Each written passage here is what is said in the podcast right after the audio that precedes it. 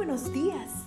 Gracias por estar con nosotros en este bendecido día. Ven y juntos aprendamos y realicemos el estudio de nuestro matinal titulado Nuestro maravilloso Dios. El devocional para hoy se titula Sic Transit Gloria Mundi. Y el versículo Tú no te preocupes cuando veas que otros se hacen ricos y agrandan sus casas, pues nada se llevarán cuando mueran, sus riquezas no se las llevarán al sepulcro. Esto se encuentra en Salmos capítulo 49, versículos 16 y 17. Sic transis gloria mundi es una expresión que en latín significa así pasa la gloria del mundo. Se usaba en la antigüedad para recordatorio de que la gloria que se puede alcanzar en este mundo es pasajera y que las cosas materiales, por mucho valor que parezcan tener, no duran para siempre. Un ejemplo ilustrativo de esta verdad nos viene de los tiempos del Imperio Romano. Dice el erudito Lawrence O. Richards que cuando un general regresaba victorioso de la batalla, usualmente recorría las calles principales de la ciudad. Durante el desfile exhibía el botín capturado en la guerra, incluyendo los cautivos.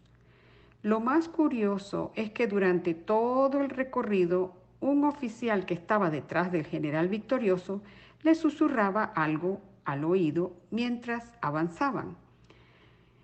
Recuerda que solo eres un hombre, algo así como no olvides que eres mortal y que la gloria de este mundo es fugaz. Nuestro texto de hoy nos comunica un mensaje similar. No importa cuánta prosperidad, fama o gloria pueda tener una persona, al final tendrá que partir de este mundo y nada de eso se podrá llevar. A primera vista, esto no pareciera ser un salmo ideal para comenzar el día, pero puede haber una mejor manera de iniciar un nuevo día que recordando que solo los que colocamos en las manos de Dios permanece para siempre. Notemos lo bien que el apóstol Juan expresó esta verdad. Si alguno ama al mundo, el amor del Padre no está en él, porque todo lo que hay en el mundo, es decir, los deseos de la carne, los deseos de los ojos, la vanagloria de la vida, no proviene del Padre, sino del mundo. El mundo y sus deseos pasan, pero el que hace la voluntad de Dios permanece para siempre. Esto se encuentra en Primera de Juan, capítulo 2, versículos 15 al 17. Mejor, imposible, el mensaje de la escritora para nosotros hoy es que pongamos la mirada en las cosas de arriba y no en las de la tierra. Colosenses capítulo 3, versículo 2. Que miremos no las cosas que se ven, sino las que no se ven. Pues las cosas que se ven son temporales, pero las que no se ven son eternas. Segunda de Corintios capítulo 4, versículo 18.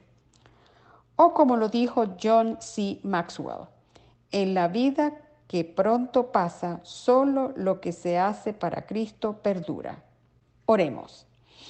Padre Celestial, quiero tener ojos solo para las cosas que no se ven, la obra de tu Santo Espíritu en mi corazón, el ministerio de los ángeles, las mansiones celestiales. Sobre todo, capacítame para creer que tu amado Hijo caminará a mi lado hoy y que estará conmigo todos los días hasta el fin del mundo. Amén. Que tengan todos un lindo y bendecido día. Cada día gracias. Gracias Dios por darnos la tranquilidad necesaria para enfrentar los retos, alegrías y dificultades de este nuevo amanecer. Porque el Señor